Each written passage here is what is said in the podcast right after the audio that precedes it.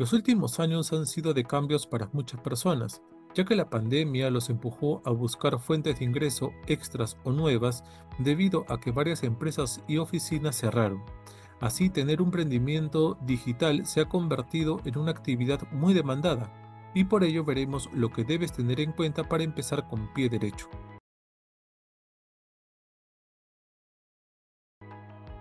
El comercio electrónico o e-commerce consiste en la venta, distribución de productos o servicios a través de medios electrónicos tales como redes sociales, páginas web y plataformas virtuales.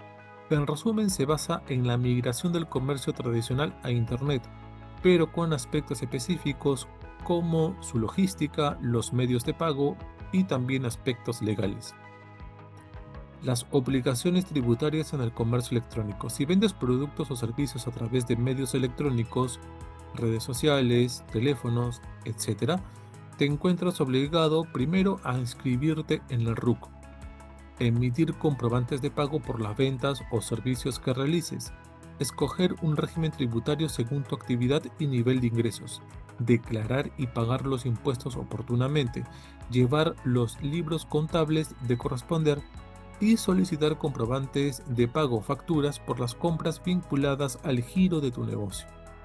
Si te inscribes en el RUC y declaras y pagas tus impuestos de manera oportuna, estarás formalizando tu negocio, pero también accederás a nuevos mercados debido a la confianza que vas a generar en clientes y proveedores. Podrás acceder a créditos financieros, a préstamos personales, ya que podrás demostrar el ingreso eh, óptimo y fortalecer y hacer crecer tu negocio.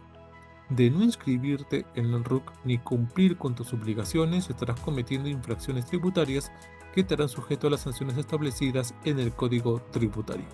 ¿Qué pasa si eres influencer? Si eres un influencer, es decir, una persona que como consecuencia de tu actividad en una o varias redes sociales tienes popularidad, arrastre, alcance, reconocimiento eres capaz de influir y crear tendencias en un gran número de personas, en este caso followers, seguidores, puedes tener obligaciones tributarias derivadas de tus actividades en estos entornos digitales. Dependerá del tipo de actividad que realices para determinar cómo y qué impuestos debes pagar.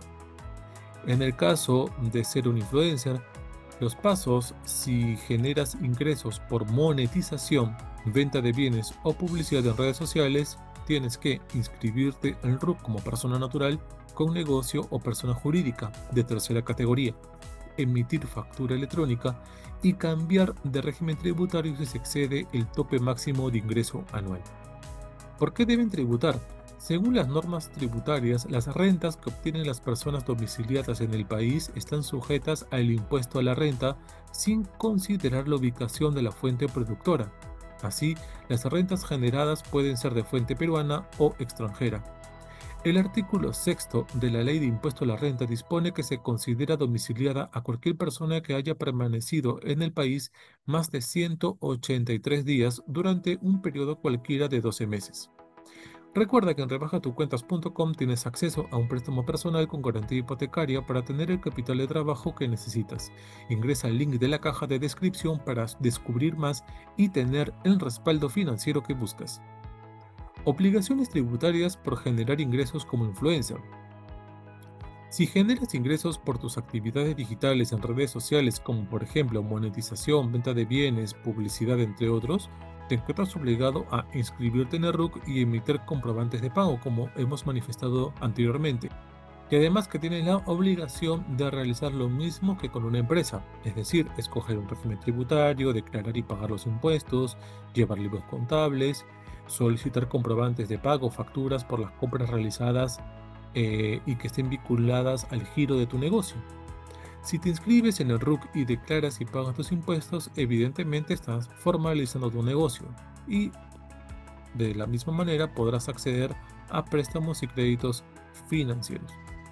Ahora veremos algunas preguntas sueltas que igualmente debes tener en cuenta. ¿Hay que realmente pagar impuestos por ventas hechas por Internet? Sí.